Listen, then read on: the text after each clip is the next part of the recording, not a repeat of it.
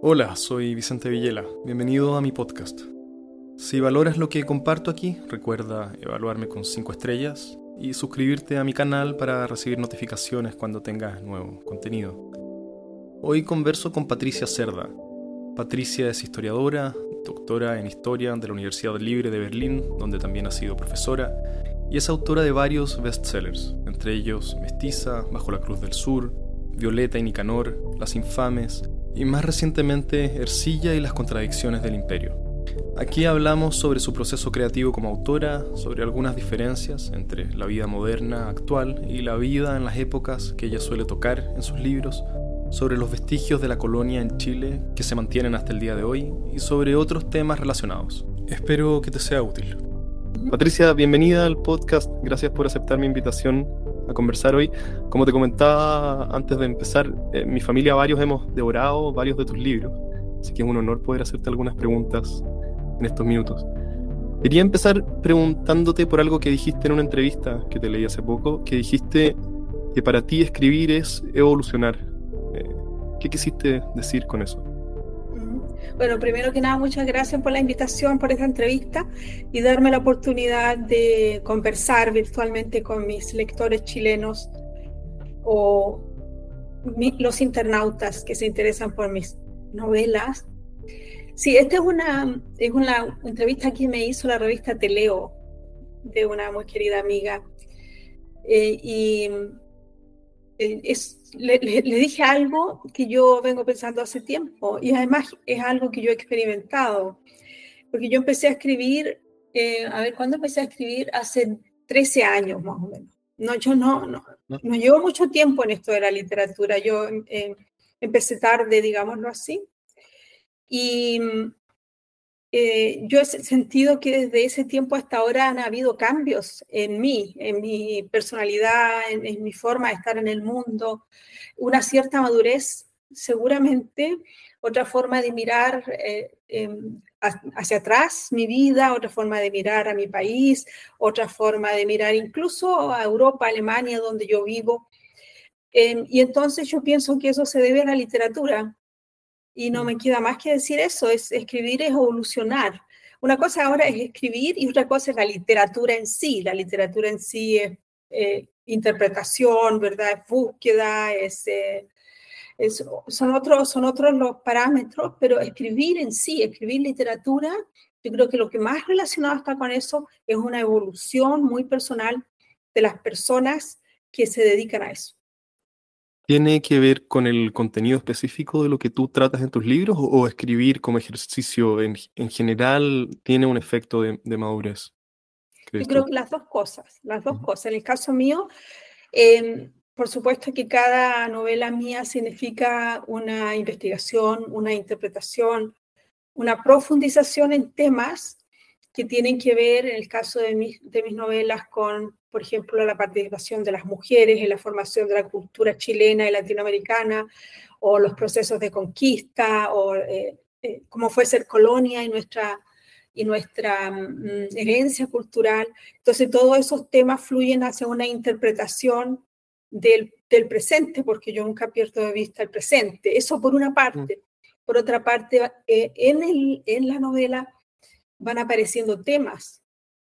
Eh, y esos temas, por supuesto, que me hacen reflexionar, bueno, yo, ¿por qué invento estos personajes? ¿De dónde salen estos personajes? Que además em, algunos llegan a ser muy queridos, eso lo sé por la resonancia de, de mis lectores.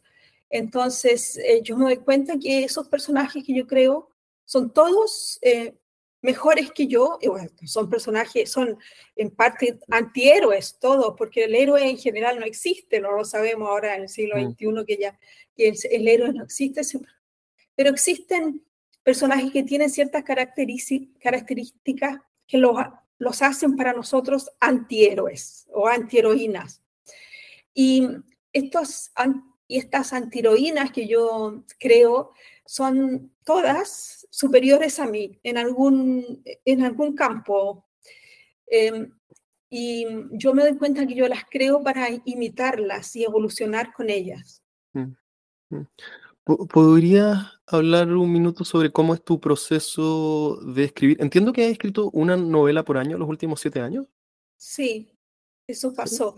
Eso pasó. Yo empecé a escribir, como te digo, mira, yo empecé a escribir cuando yo cumplí 50 años.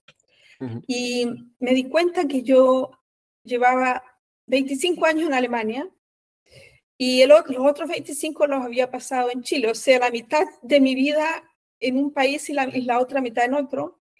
Y pensé que eso podría ser, eh, porque de alguna manera quise reinterpretarlo, quise ver qué significaba eso. ¿eh? Y entonces empecé a escribir y escribí unos cuentos. Y después em, apareció, eh, porque hubo una buena recepción de esos cuentos, apareció el interés de escribir una ficción histórica que hablara de las raíces de la cultura chilena y latinoamericana desde la, desde la perspectiva de una mujer. Y que mm. una mujer que no fuera de la élite eh, y de una mujer que no es de la élite en el siglo XVII, no hay ningún documento, o sea, había que inventarla. Ahí salió Mestiza. Em, y bueno, entonces, ¿qué pasó con Mestiza? Inmediatamente fue un bestseller, ¿verdad? Ahora es un long seller, hay una edición cada año. Entonces, con eso, el incentivo para seguir escribiendo es grande. Y como tengo el tiempo y tengo las ganas, las energías, entonces lo hago. Ahora, yo no sé si va a seguir así toda la vida, yo, ojalá, ¿no? Genial sería, pero eso en el fondo no lo decido yo, si tengo ganas, si estoy motivada, si, si los temas me atrapan, eso es algo que no, no lo decido yo, es algo que se da. Mm. Te quiero preguntar por cómo diste con la idea de, mestiza, porque por lo que entiendo, lo que describes en el prólogo es un tropiezo casi que, ¿cierto? creado por el destino como para que este libro salga a la luz. Pero, pero antes de eso, em, ¿cómo, en cuanto a lo específico de tu proceso creativo, ¿hay algún sistema en pie aquí? ¿Hay ciertas, no sé, ejercicios o prácticas que te ayudan a poder trabajar por varias horas seguidas? ¿Hay alguna hora del día específica que sea mejor? ¿Cómo organizas el tiempo? Porque son un montón de horas detrás de cada libro, de investigación, escribir, editar, reeditar. ¿Hay algo aquí en pie que sea más o menos sistemático, que tú sigues libro a libro o ha sido más desordenado eh, a, tropezones en el camino? No, eh, yo diría que es bastante sistemático, ¿sabes? Eh, yo me levanto temprano, siempre de buen humor, que yo creo que tiene que ver también con que me gusta lo que hago, eh, me tomo un té verde y empiezo a trabajar. Así es, porque las horas de la mañana son para mí eh, muy productivas. Eh, yo muchas veces dejo un texto después de que estaba, no sé, cinco horas trabajando en él y veo que no, ya no se me ocurre nada. Después, de, cuando me despierto en la mañana, aparecen nuevamente ideas y vuelve a crecer. En las mañanas son para mí muy importantes. Y mm, después en las tardes, bueno, eh, hago otras cosas, emails, eh, eso, pero también leo mucho.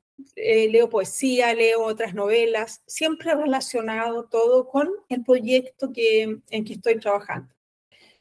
Y, o a lo mejor un proyecto que están haciendo, que está en ciernes, porque yo estoy terminando uno y ya está empezando el otro. Eso, yo como te digo, espero que siga así. ¿Y cómo sabes que una idea vale la pena perseguir? Porque aquí, ¿cierto? Tú podrías escribir sobre cualquier momento histórico en cualquier lugar del mundo, pero hay ciertos destellos de proyectos que llaman tu atención y por algún motivo te lanzas ahí. ¿Cómo, cómo uno sabe o cómo tú sabes que te convence? Mira, yo, eso viene de un poco de las lagunas que yo veo. Eh, yo, a mí me interesa mucho el tema de la memoria cultural, eso me interesa mucho y, y, reinterpretar un poco también nuestro pasado, nuestra visión que tenemos de este proceso de la civilización, podríamos llamarlo así, em, desde, desde que llegó España a, a, América. Me interesa esa conversación también, por eso mestiza, ¿verdad? Es una conversación con, con lo que había antes, con, o sea, con lo que surge, lo nuevo que surge a partir de este de este cruce que fue mm, a ratos violento y a ratos tierno, como todos los cruces entre los seres humanos. ¿no? Los seres humanos son siempre iguales en todas las generaciones. Podemos volver 200.000 años atrás. No va a haber muchas diferencias. Em, y entonces veo, esas, veo esas lagunas. Por ejemplo, eh, no teníamos una interpretación de nuestra historia, de lo que fue nuestra evolución, histórica desde la perspectiva de una mujer. No la teníamos, no sabíamos qué pasaba en el siglo XVII, no, Incluso a mí me dicen los profesores mestizas lectura de colegios hoy día y de universidades de Chile. Eh, porque esa visión faltaba. Yo vi que faltaba. Y entonces, por eso surgen esos temas. Eh, otra novela mía, por ejemplo, Violeta y Nicanor, yo dije, bueno, estos son dos íconos y ellos son hermanos. Y, y aquí en Alemania, por ejemplo, están los hermanos Grimm, que fueron, son los fundadores de la germanística, y ellos escribieron las primeras gramáticas alemanas. Bueno, tú tienes aquí eh, bibliotecas sobre ellos. Y yo considero que Violeta y Nicanor Parra eh, nos dieron una nueva mirada hacia, hacia lo que fue, eh, lo que es nuestro, nuestra mentalidad, nuestra nuestro ser mestizo también, ellos, ellos eh, investigaron sobre eso, Violeta con la música, eh, Nicanor con la poesía, entonces dije, bueno, pero ¿por qué no están nunca eh, juntos en un libro? ¿Me entiendes? Después, ¿qué pasa con Bajo la Cruz del Sur? Eso fue interesante porque yo estaba escribiendo otra novela, Las Infames, cuando me llega una invitación de la Universidad de Magallanes y el Instituto Goethe a pasar un mes en Punta Arenas para escribir algo, lo que yo quisiera, sobre el descubrimiento del estrecho de Magallanes. Esa fue la invitación. Y me dijeron incluso que si no me, se me ocurría nada, no importa, pero que fuera. Era linda invitación, em, todo bien pagado, un departamento con vista al estrecho, maravilloso. Digamos así, una residencia artística. Y me puse a leer todo lo que había sobre Magallanes y sobre el descubrimiento y vi que todo era bastante eurocéntrico, que faltaba una visión de los pueblos originarios, de lo que pasó en América, por ejemplo, de la relación con los, con los habitantes de las islas Molucas que ellos descubrieron, o las Filipinas. Entonces dije, bueno, voy a escribir, no voy a escribir el descubrimiento del estrecho, voy a escribir todo el viaje eso, así. O sea, los temas, eh, yo creo que es así con todos los escritores, los temas que realmente van a prosperar, digamos así, vienen con fuerza propia mm. y se instalan y después tú tienes que trabajarlo solamente. Mm. ¿Podría contar cortito cómo encontraste los, eh, los documentos de, que usaste para Mestiza? Porque esa historia es casi como para hacer una película de, de ese episodio, ni, ni, siquiera del libro mismo, que eh, podría haber otra película ahí, pero la previa también parece, parece un cuento. Sí, pero bueno, yo te voy a, te voy a tener que decepcionar, siempre ah. es una decepción para los eh, lectores. Este es un recurso literario. Eso de encontrar un documento que, donde, donde Anima Yen, ¿verdad? O Doña Marina, esta mestiza, habla sobre su vida Em, eso, ese documento no existe. Ese ah, es, no. es, no existe, ese es un documento, esa es la novela, digámoslo así. Eh, lo que ah. es cierto es que yo investigué, eh, porque yo soy doctorada en historia, ¿verdad? Y yo, yo investigué en el archivo de Indias, conozco muy bien el archivo de Indias, por eso pude sentar a mi personaje, eh, esta historiadora que encuentra ese documento, las confesiones de Animayen, mm. Eh, yo pude sentarla ahí en el archivo de Indias, donde yo pasé seis meses investigando para mi doctorado. Eh, ahora, es, relativo que no exista Animayen o Doña Marina, eh, porque yo, yo, yo traté de ser lo más fidedigna posible en la creación de ese personaje. Y todo lo que ella vive, es, digámoslo así, está sacado de la historia real. Ella vive la guerra de Arauco, ¿verdad? Que hasta el día de hoy está actuando, está presente.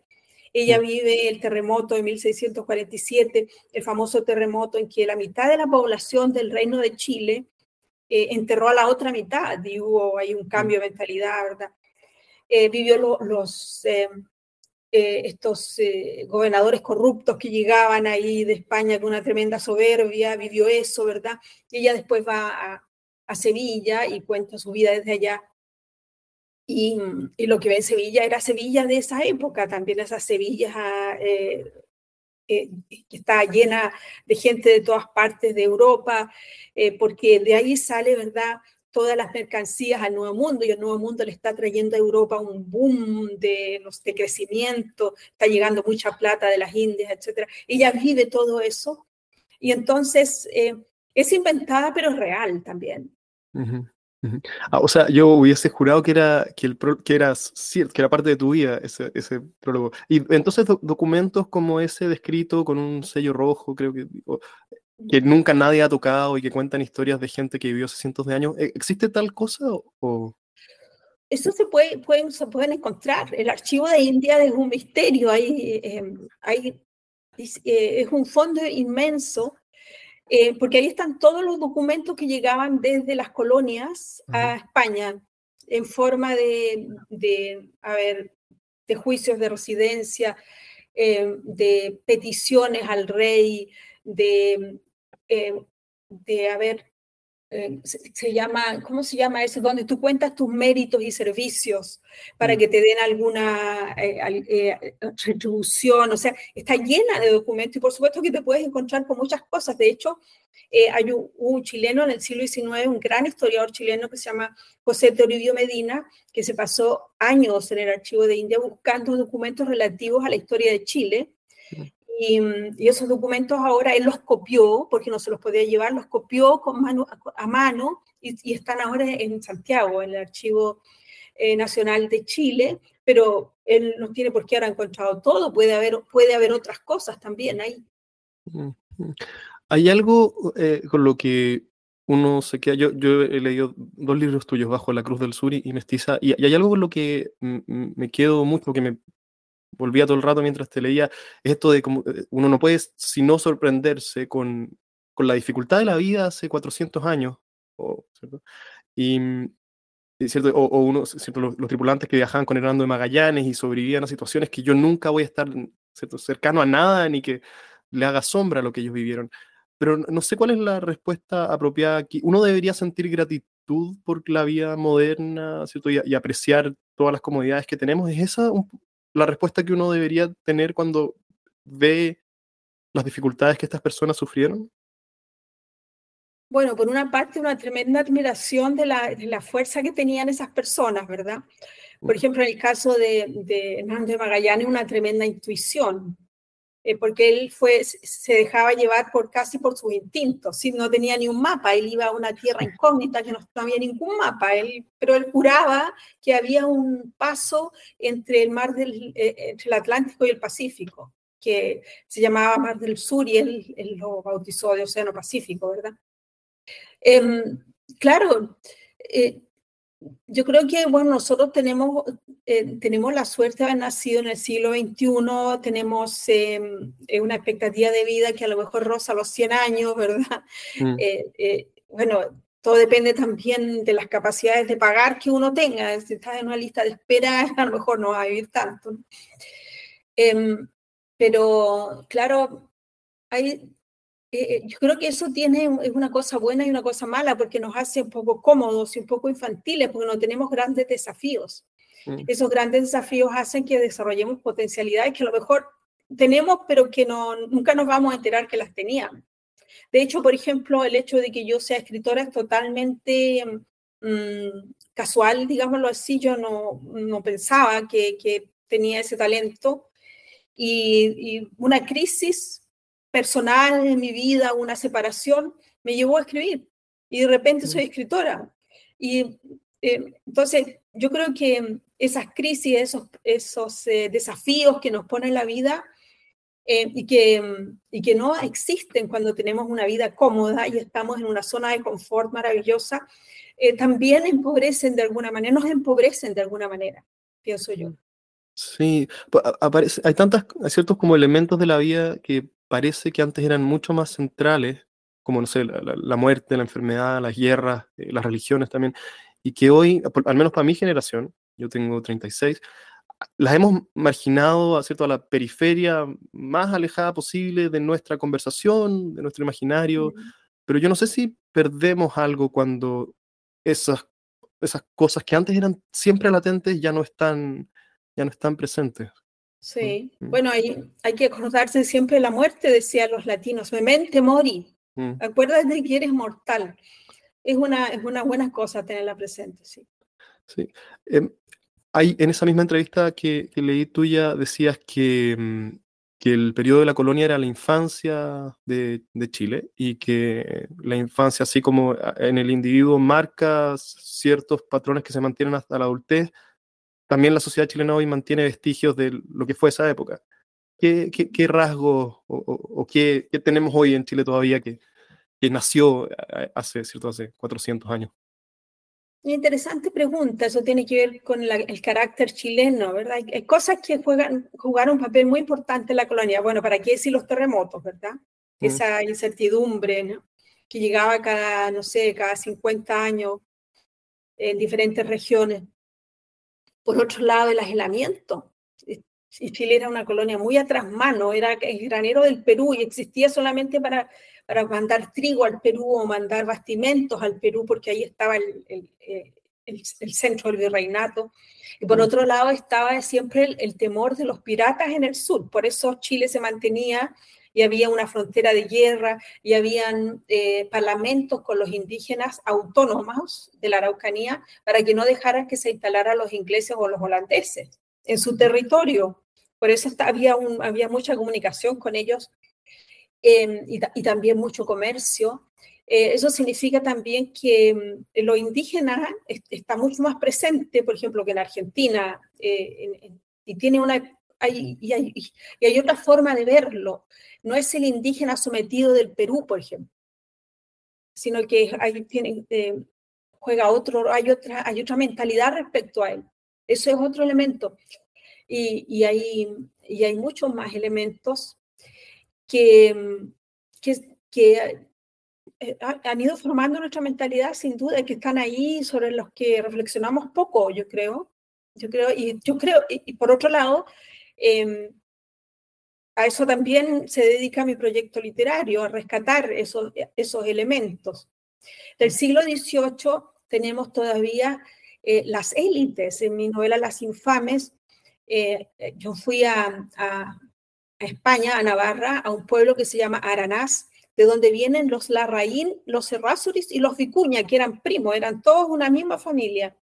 Y entonces le seguí, digámoslo así, la huella al primer Larraín que llegó a Chile, que después fue a buscar a sus sobrinos Errázuriz. Eh, y, y, y eh, eh, relato en la novela cómo ellos se instalan, qué pasa, los cambios que hay con la llegada de los vascos, los navarros, a Chile llega una nueva élite eh, que reemplaza a la élite anterior que había en el siglo XVII, que más o menos la conocemos con la Quintra, la verdad, los Lisperguer y eso. Mm. Eso después se, se, se mm, extingue, digámoslo así, es reemplazado por esta nueva élite castellano-vasco, vasca que se llama, y esa élite actúa hasta el día de hoy. Yo tengo amigos errázuriz en Chile, que están ahí, que están, están, manejan muy, o sea, tienen mucho poder hasta el día de hoy. Y eso surge en el siglo XVIII y también la forma de actuar que tienen, de apoyarse, de, de, de formar eh, redes, etcétera. Eh, eso hasta el día de hoy. Y la mirada hacia el resto de la población. Eh, eso todavía es, eso es algo, el, digamos, el pueblo chileno, la ciudadanía de la cual yo formo parte, está recién, em, recién formando una mentalidad propia, aparte de la hegemonía de la élite. Eh, ya no hay vergüenza de decir yo soy mestizo, eso hace 30 años es imposible.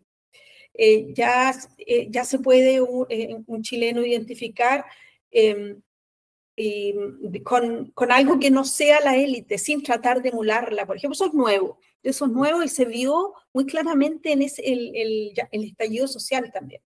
Mm, que ya, no, yo creo que la élite en Chile, en Chile también lo nota que ha perdido la hegemonía. Y eso es realmente nuevo. Mm.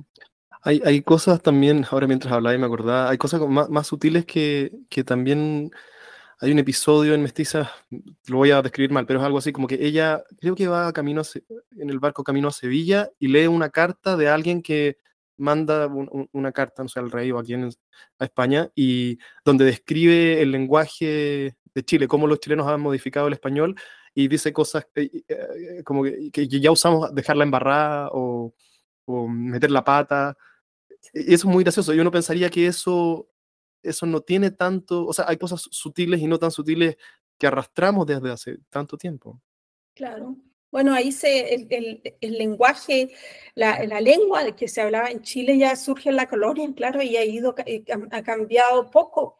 De hecho, cuando llegó Andrés Bello a Chile, eh, en, en, los años de 1830, se asustó porque dijo que en Chile se hablaba una jerigosa, eh, una jerigonza que no entendía nadie, nadie, nadie y que tan, desde el patrón del fondo hasta el último peón, todos hablaban el mismo lenguaje.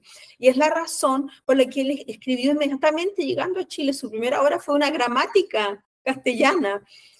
Eh, sí, las cartas que mandaba son increíbles. La, jerigonza corrompida de la plebe, así hablaba él. Y son todas esas palabras que está diciendo, meter la pata y, y siempre la, o sea, compararse un poco con los animales. Y, y bueno, y nuestros chilenismos que, que hasta el día de hoy existen. Sí. Sí, Hay, hay algo también que no, no sé qué, piensas tú, que antes las, antes las clases sociales era muy claro, ¿cierto? Quién era el patrón de fondo y quién trabajaba para él, pero al mismo tiempo habían ciertos eventos que los unían a todos, por ejemplo el terremoto de 1647, ¿sí? que, que, que después al día siguiente entiendo que estaban todos durmiendo al aire libre en la plaza porque la casa se le cayó a los ricos y a los pobres. Em, y eso hoy no sé si ocurren eventos que a todos nos traigan juntos. No sé, no, no sé qué piensas tú. ¿Hoy eh, la sociedad está más atomizada o Mira, no? Yo creo, que, yo creo que en el fondo, en Chile, hay, una, hay un sentimiento nacional, que no es nacionalista, sino que un sentimiento de una cultura nacional y que ha, ha, nacido eh, ante estos aconteceres eh, negativos, infaustos, digámoslo así, como los terremotos, en un tiempo también que, en que se tenía mucho de los levantamientos indígenas. En el siglo XVII se temía que podían llegar a Santiago, por ejemplo, en Mestiza se habla de eso, ¿verdad? Em, y claro, y también esto de la relación con España, ¿verdad? Sentirse también aislado, todo eso ha, formado un, un, sentimiento de nosotros, sin duda. Em, y, y, una cosa que fue buena para Chile, que no llegó aquí, no hubo ese, ese boato virreinal y ese, esos funcionarios que llegaban, eh, esos funcionarios intimidantes que llegaban desde Madrid, eh, muy bien vestidos y, y, con mucho poder. En Chile eh, no llegó eso, la, élite era terrateniente y en parte era militar por, por la frontera de guerra, entonces las diferencias sociales no eran tantas. Chile tiene es un país con mucha cohesión social. Si tú lo comparas, por ejemplo, con Perú o con México, eh, es muy diferente eh, en eso.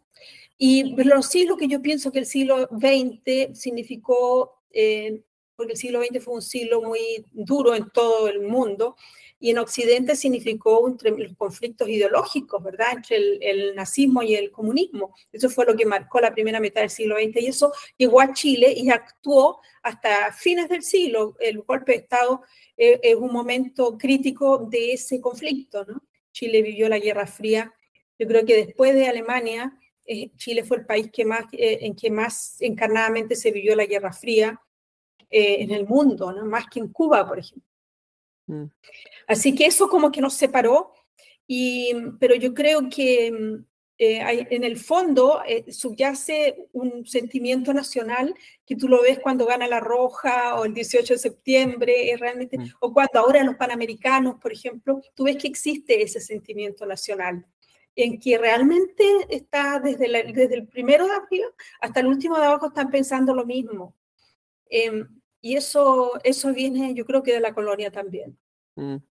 Te pregunto porque no sé cómo ves tú qué rol vienen a jugar las redes sociales en cómo el tejido social se construye o, se destruye, porque mi sensación un poco es que hoy cada uno puede ver en su teléfono una dieta informativa. Yo, podría ver el mundo y de una manera que no tiene ningún punto de contacto con la tuya. Podríamos escuchar músicas distintas y no conocer a los artistas que ni tú los que yo escucho, ni yo los que tú escuchas. Ver distintas películas y series, ver noticieros de veredas ideológicas opuestas. Y, y podríamos estar tan alejados como para que incluso usemos, o sea, incluso el lenguaje se empieza a atomizar no solo entre naciones, sino que siento que entre personas, ¿cierto? Personas que tienen 5 o 10 años menos que yo usan otras palabras a las mías y yo probablemente distintas a las... a las tuyas. Y, mi sensación es que eh, eventos como, como que nos unen, sí, todavía cuando gana Chile todos celebramos, pero, pero no, no sé si esas cosas se ven con la intensidad con que pasaba, pasaba antes. ¿Qué, qué, te, ¿Qué, piensas sobre las redes sociales? No sé si esto es algo en lo que tú has pensado mucho o, o no, eh, pero ¿qué, ¿qué rol vienen a jugar aquí en cómo convivimos unos con otros cuando permiten esta disociación completa ¿cierto? De, la, de, nuestra dieta informativa? Yo creo que en el, en el campo de lo inmediato, eh, de la política, eh, o sea, de la, de la mera actualidad, digámoslo así, sí cumple la función de formar eh, opinión pública. Por ejemplo, para eh, cuando Chile dejó pasar la oportunidad de ser invitado a la, guerra, a la Feria del Libro de Frankfurt, por mm. ejemplo, allí hubo mucha presión también de la sociedad de escritores y de escritores en general. Yo misma, ¿verdad? Me metí ahí, eh, llamé a Ricardo Lagos para decirle que hiciera algo, de verdad. Y él sí hizo algo, ¿ah? porque después yo creo que por por el vínculo con él llegó a Boris esto. Yo creo que él se enteró por, eh, por, por Lago. Em, y eh, claro, para, o sea, para lo, para lo em, espontáneo, instantáneo y de, la, y de la hiperactualidad sirve. Pero em, ahí digamos que hay personas que son formadoras de opinión, pero yo creo que esas personas se sobreestiman si creen que ellos pueden influir por ejemplo, a nivel del voto de la gente. Mm. En que, a, quién le va a dar la persona después su confianza? Yo creo que ahí las personas tienen, eh, los chilenos y, las personas en general, pero los chilenos en especial, eh, tenemos un cierto sentido común para oler un poco, intuir, este me está mintiendo, este es honesto, este realmente, ¿me entiendes? Va, se va. Hay una honestidad y sobre todo el pueblo chileno es muy pillo en, en eso. Y es muy difícil, es muy difícil de, de, dilucidar, digámoslo así. Yo creo que los que mejor lo han dilucidado es la poesía. En Nicanor Parra es un vocero de la tribu, si tú quieres. Su antipoesía es, es, la, es el lenguaje popular con una arista metafísica, si tú quieres. Y yo creo que eh, eh, Nicanor Parra hubiera comentado muy irónicamente, pero muy certeramente, por ejemplo, eh, la votación del 4 de septiembre. Mm. Eso fue, eso es muy, muy literario, si tú quieres, porque hay aquí hubo una élite eh, intelectual ñoñoína que le llamaban, que no entendió para nada o eh, eh, lo, que, lo que pensaba el pueblo, lo que decía, por ejemplo, lo que pensaba la gente en el mercado de Chillán, donde te aseguro que todos votaron rechazo. Es, hay una, mm. hay, y en ese sentido, las redes sociales no ayudan nada. son, son diferentes esferas, quiero decir, y yo creo que esa esfera más profunda de la mentalidad, de lo realmente popular y todo, eh, eh, tiene, tiene, o sea, yo pienso que esa, ese, ese grupo necesita voceros y, y los realmente los escritores y los poetas que quieren, que queremos realmente eh, expresar el, la, filosofía, lo, lo, que está pensando, lo que están pensando nuestros contemporáneos, tenemos que abocarnos a eso no podemos dejarlo, porque si no, no podemos decir que somos escritores. Eh, ¿Sobre qué vamos a escribir, digámoslo así? Mm. ¿Qué hemos hablado sobre... ¿Qué, le dirías a alguien joven quien le gustaría encauzar sus esfuerzos en un proyecto creativo, no exactamente lo que haces tú, pero algo que tenga que ver con, con, creatividad y con expresarse, pero que está en, un lugar donde todo es calentito y tibio y medianamente fácil, no hay crisis como las de, no hay aventura, ¿cierto? Como subirte a circunnavegar el planeta por primera vez, ¿no? Eh, no, hay, ese llamado allá afuera, sino que uno tiene que crearse un poco eh, situaciones de estrés eh, artificiales. Em, ¿cómo, qué, le dirías a alguien que pretende hacer algo de su vida que valga la pena, pero que no logra ni motivarse ni dar con una causa allá afuera que que lo mueva? Que, me parece que es una situación común. Sí, mira, yo eh, lo que yo pienso, y eh, también por los lectores, eh, escritores que leo y, y, los que conozco, en parte aquí europeos también, es que al inicio de un proyecto literario hay una desaveniencia, hay un, hay un, hay un divorcio entre el yo y el, y el resto del mundo, eso se da casi siempre. Em, y yo creo que hay que buscar esas desavenencias y, y a través de ser sincero eh, también. Em, eso, eso, o sea, la, honestidad es súper importante. Em, buscar los temas, cuáles son los temas que, que, tiene uno, porque yo creo que la diferencia entre un escritor o escritora y el resto, digamos, de la, de, la gente es eh, una mirada más profunda. Eh, más diferenciada quizás, una, eh, una nueva interpretación. Mm. Y eso va, a ser, o sea, eso va a hacer que los lectores les guste, les interese y te sigan leyendo. Eso es, porque escribir para decir lo mismo que han dicho todo el mundo, eh, no sé si tenga algún, sentido. Por muy mm. bueno, mira, hay, hay personas que escriben así, pero que están, y que están llenas de amigos que les dan premios. Hay, hay, existe el fenómeno de inflar a los escritores y todo, pero eso no va a tener nunca una trascendencia.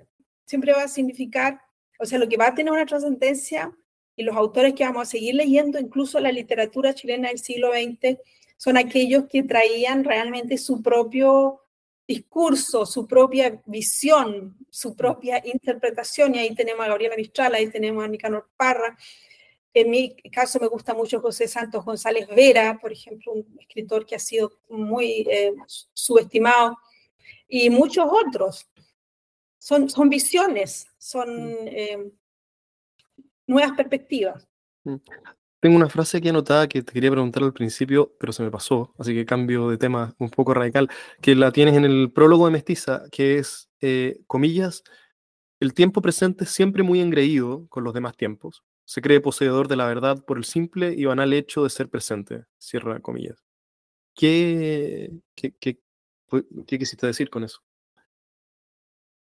Bueno, el, el, ninguneo que tenemos nosotros, por ejemplo, a, otros tiempos. Pues, eh, nosotros pensamos, por ejemplo, que eh, las, mujeres eh, y hombres de la colonia, por ejemplo, que eran inferiores a nosotros, por ejemplo. Mm. Sin embargo, eh, los desafíos que tuvieron que, enfrentar ellos, nosotros si tuviéramos que enfrentar esos desafíos, no estamos preparados. No estamos preparados. Sino, eh, tendríamos que, claro, no, a eso me refiero. En el fondo, em, eh, el presente siempre da una, a ver, nosotros eh, nos da como una pátina de, que todo es sobreentendido. Eh, mira, salimos a la calle, miramos a la gente vestida como está, hablando como está, y pensamos que así se habla y así se viste uno. Pero la verdad que son todos disfraces y son modos de comunicación aprendidos también. El lenguaje es aprendido, todo es aprendido. Eh, ver eso, ¿no? entrever eso, entrever lo que lo, humano universal y el agregado social, digamos así, es otra de las características de los escritores, de una buena literatura que nos, que nos hace, que nos hace, eh, que hace que el mundo sea transparente y nosotros podamos ver de cómo, qué es lo que hay detrás. Mm. Tiene que, ver, tiene que ver esa frase también con un juicio moral que podemos hacer cuando vemos a alguien que, no sé, tiran a un tripulante de la nave por la borda al mar porque se comió una ración de comida que no le corresponde, o qué sé yo, y lo consideramos hoy una atrocidad, yo, yo jamás haría algo así, pero en realidad las circunstancias eran tales, ¿cierto? Que todos nos hubiésemos visto actuar como, como esa persona. ¿Tiene que ver con eso también? Claro, también con eso, porque, bueno, cada, eh, cada tiempo tiene su moral y su sensibilidad. Mm. Ahora, por ejemplo, ahí en, la, en la, novela eh, está el, momento en que eh, Magallanes encuentra a, dos marinos en una situación eh, de tener contacto sexual contra natura, así se le, decía a la Inquisición, ¿verdad? Y para él eso era motivo para condenarlo a muerte a palos, y eso pasa, y lo cuenta Vigafetta en, en la crónica. Eh, lo que hace la narradora de Bajo la Cruz del Sur desde la perspectiva del siglo XXI es comentar eso, ¿verdad? Y, mostrar la crueldad de eso. En, esos momentos, eh, todos los compañeros consideraban que eso era lo que había que hacer, o sea, porque ellos eran eh, degenerados. Y, y, ahí está la mirada de los indígenas, que para los indígenas eso era normal.